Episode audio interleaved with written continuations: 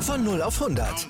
Aral feiert 100 Jahre mit über 100.000 Gewinnen. Zum Beispiel ein Jahr frei tanken. Jetzt ein Dankeschön, rubbellos zu jedem Einkauf. Alle Infos auf aral.de. Aral, alles super. Anwurf. Der Handball-Talk auf meinsportpodcast.de. Servus und Hallo zu Anwurf, der Handball-Talk auf meinsportpodcast.de. Mein Name ist Tim Detmer und ich begrüße euch ganz herzlich zu einer neuen Ausgabe des News-Updates. Ähm, seit dem letzten Update ist nämlich wieder einiges passiert. Zunächst natürlich bei uns im Pod Podcast-Feed. Falls ihr es noch nicht getan habt, hört euch das Interview mit Nationalspielerin Emily Bölk an. Im neuen Format 60 Minuten mit spricht sie über ihren Weg vom Jahrhunderttalent zur gestandenen Bundesligaspielerin den Sprung in eine der besten Frauenligen der Welt in Ungarn und die Rolle als Führungsspielerin in der Nationalmannschaft. Sehr hörenswert, eigentlich zeitlos komplett. Von daher, ja, hört nochmal gerne rein, falls ihr das noch nicht getan habt. Und zum Start dieses Updates bleiben wir auch direkt beim Frauenhandball, denn am vergangenen Wochenende gab es das DHB-Pokal-Final Four in Stuttgart und man muss sagen, es war absolute Werbung für den Sport. Am Ende krönt sich die SG BBM Bietigheim zum ersten Mal in ihrer Vereinsgeschichte zum DHB-Pokalsieger und gewinnt in einem lange Zeit sehr engen Finale mit 27 zu 22 gegen das Überraschungsteam der HL Buchholz 08 Rosengarten. Ähm, die Favoritinnen aus Bietigheim gewinnen dieses Turnier ohne Frage verdient. Im Halbfinale konnten sie sich bereits souverän gegen die TuS Metzingen mit 27 zu 23 im Derby durchsetzen und waren dort ab der 20. Minute die bessere Mannschaft oftmals einfach einen Tick schneller und konsequenter. Das hat den Ausschlag gegeben am Ende. Aber ich möchte zunächst auf den unterlegenen Finalisten blicken. Ein großes Lob gilt dem Underdog, den Handball-Luchsen Buchholz Rosengarten. Ich habe es im Interview mit Emily Bölk gesagt, es ist ein Final Four. Oft kann der vermeintliche Underdog überraschen und es hat wirklich viel Spaß gemacht, dem Team zuzuschauen in dem Wochenende. Ähm, beginnen wir kurz mit dem Halbfinale gegen die HSG Blomberg-Lippe.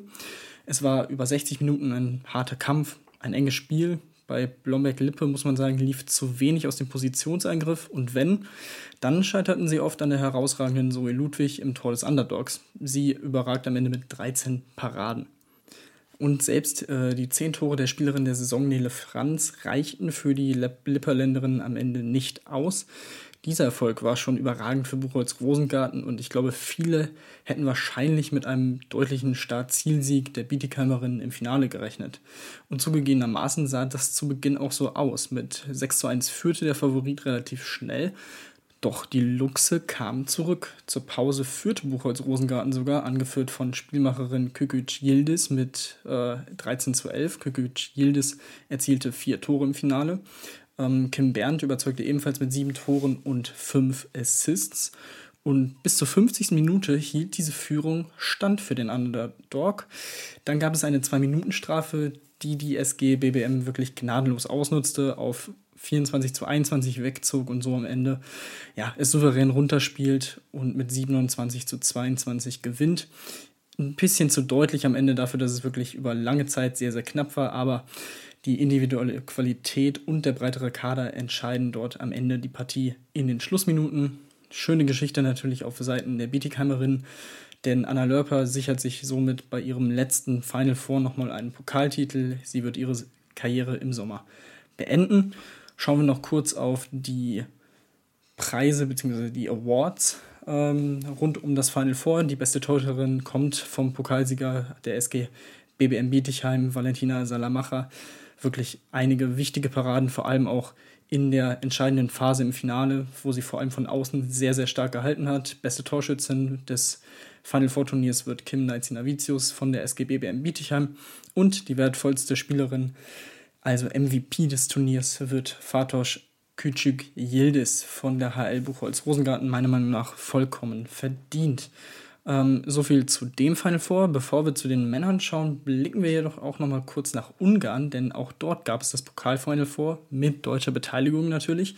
Ähm, und ja, dort haben am Ende Emily Bölk, Alicia Stolle und Julia Behnke mit dem FTC beim Pokalfinal vor den dritten Platz belegt.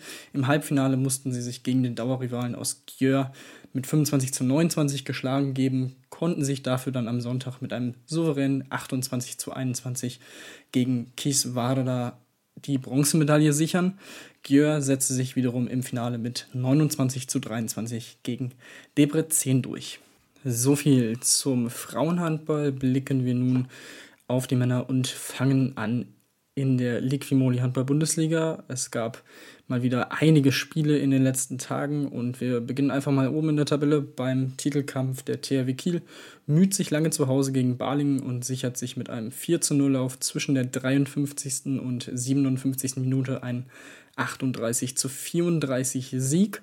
Meisterschaftskonkurrent SG Flensburg-Handewitt erledigt seine Pflichtaufgabe beim Schlusslicht Coburg ebenfalls und gewinnt mit 29 zu 25. Für Flensburg ist es der 29. Sieg über einen Aufsteiger in Folge. Den letzten Punktverlust gegen einen Aufsteiger gab es im März 2015 beim 22 zu 22 Unentschieden in Erlangen. Machen wir weiter mit dem Blick auf den Kampf um Europa, denn dort gab es auch sehr interessante Ergebnisse. Die Füchse Berlin kommen zunächst am Donnerstag nicht über ein 27 zu 27 Unentschieden in Hannover hinaus. Hannover ist nun seit vier Spielen ungeschlagen, drei Siege und eben dieses Unentschieden. Dafür überrollen die Berliner am Sonntag förmlich frisch auf Göppingen mit 34 zu 27. Zwischenzeitlich lagen die Füchse sogar mit 10 Toren vorne. Lasse Andersson überzeugte mit neun Toren. Und damit können die Hauptstädter wieder etwas an die Position 3 bis 5 heranrücken, denn sowohl die Rhein-Neckar-Löwen als auch der SC Magdeburg mussten am Wochenende Niederlagen einstecken. Die Löwen verloren erstmals zu Hause gegen Erlangen. Am Ende steht ein 26 zu 30 und das Ganze trotz 17 Paraden von Torwart Andreas Palika. Das ärgert mich selber als Torhüter, wenn ich solche Statistiken sehe. Man äh, erinnert sich an die Leistung von Malte Semisch vor ein paar Wochen. Ähm, der SCM wiederum verlor auch das zweite Ostderby der Saison gegen den SCD HFK Leipzig in einer wirklich packenden Partie mit 33 zu 34. Lukas Binder, Michael Darmgard und Oma Ingi Magnusson überragten mit neun Toren. Und dann blicken wir natürlich auch noch auf den Abstiegskampf und auch dort ja, äh, konnten einige Teams wieder punkten, haben sich aber auch gegenseitig Punkte weggenommen, ähm, nämlich in Form der HSG Nordhorn-Lingen und der Eulen Ludwigshafen. Beide holen in dieser Woche 2 zu 2 Punkte.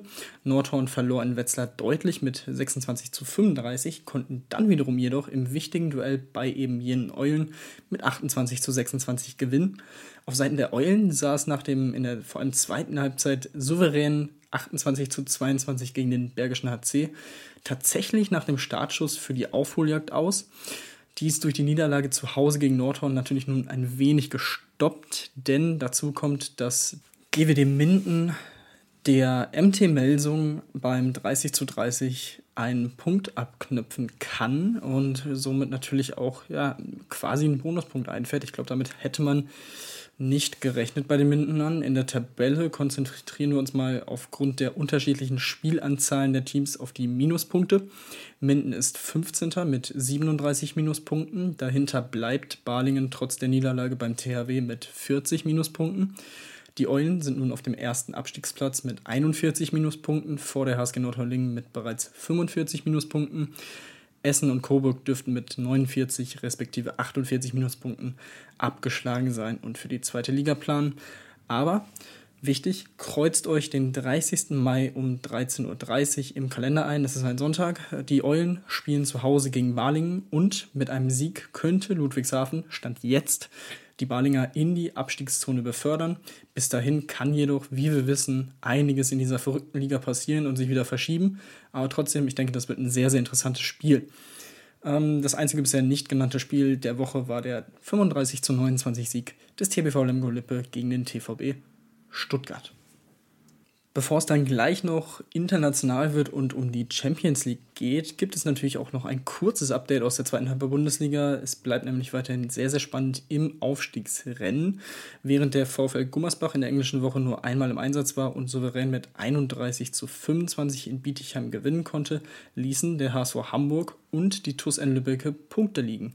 Hamburg gewann das erste Spiel der Woche zwar mit 34 zu 27 bei der abstiegsbedrohten TV Imstetten, musste sich jedoch am Sonntag mit 27 zu 30 gegen den TuS Ferndorf geschlagen geben. Hauptfaktor war die nicht vorhandene Torhüterleistung. Während TuS-Torwart Tim Dominik Hottgenroth elf Paraden verbuchen konnte, bekam HSVH-Torwart Jens Fortmann nur drei Bälle an die Hände.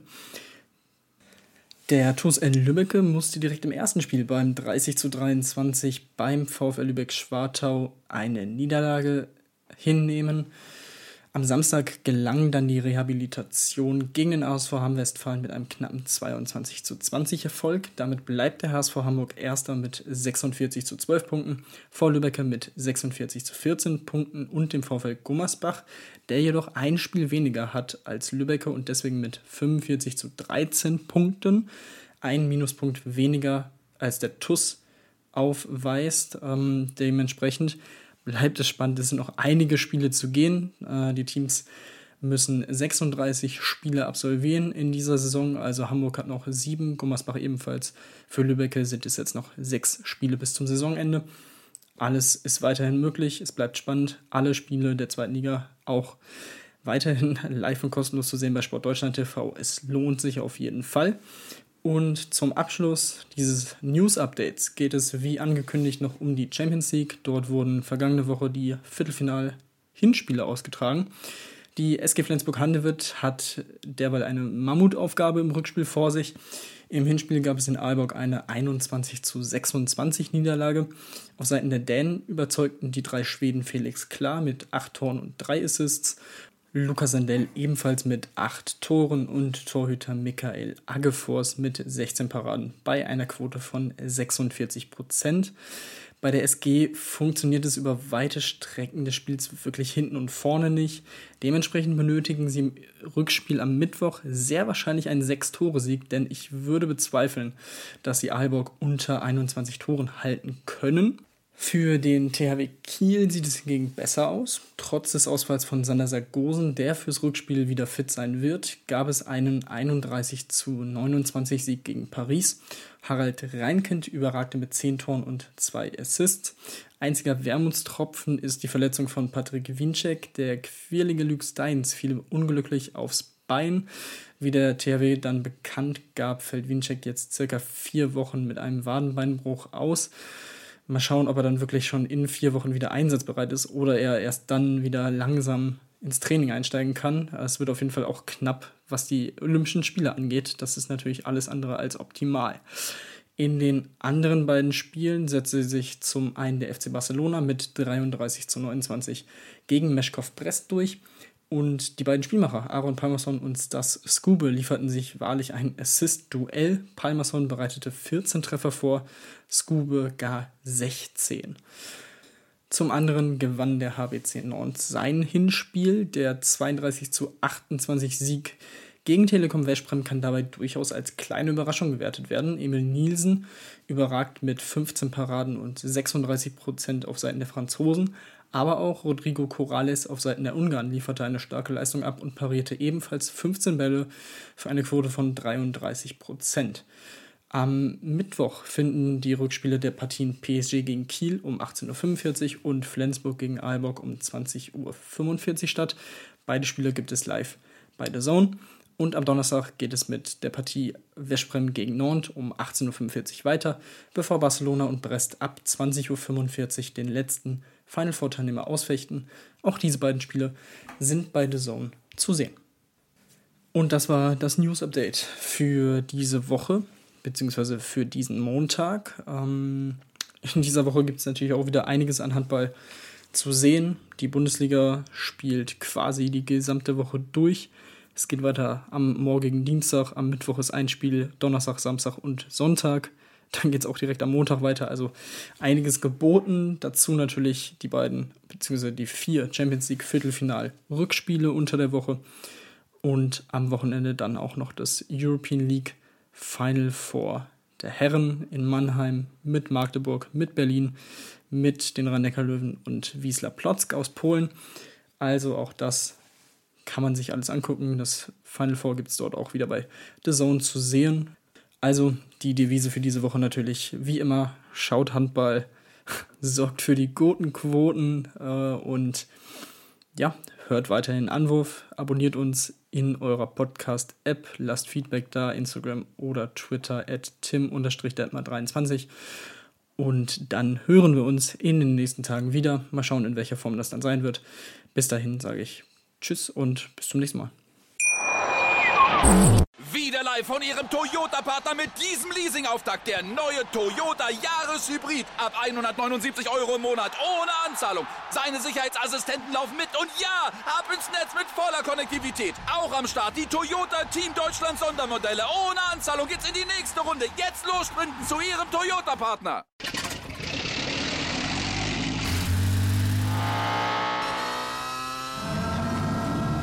Von 0 auf 100. Aral feiert 100 Jahre mit über 100.000 Gewinnen. Zum Beispiel ein Jahr frei tanken. Jetzt ein Dankeschön, rubbellos zu jedem Einkauf. Alle Infos auf aral.de. Aral, alles super. Anwurf. Der Handball-Talk auf meinsportpodcast.de.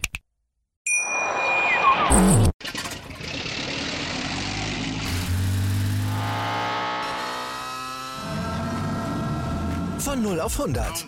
Aral feiert 100 Jahre mit über 100.000 Gewinnen. Zum Beispiel ein Jahr frei tanken. Jetzt ein Dankeschön, rubbellos zu jedem Einkauf. Alle Infos auf aral.de. Aral, alles super.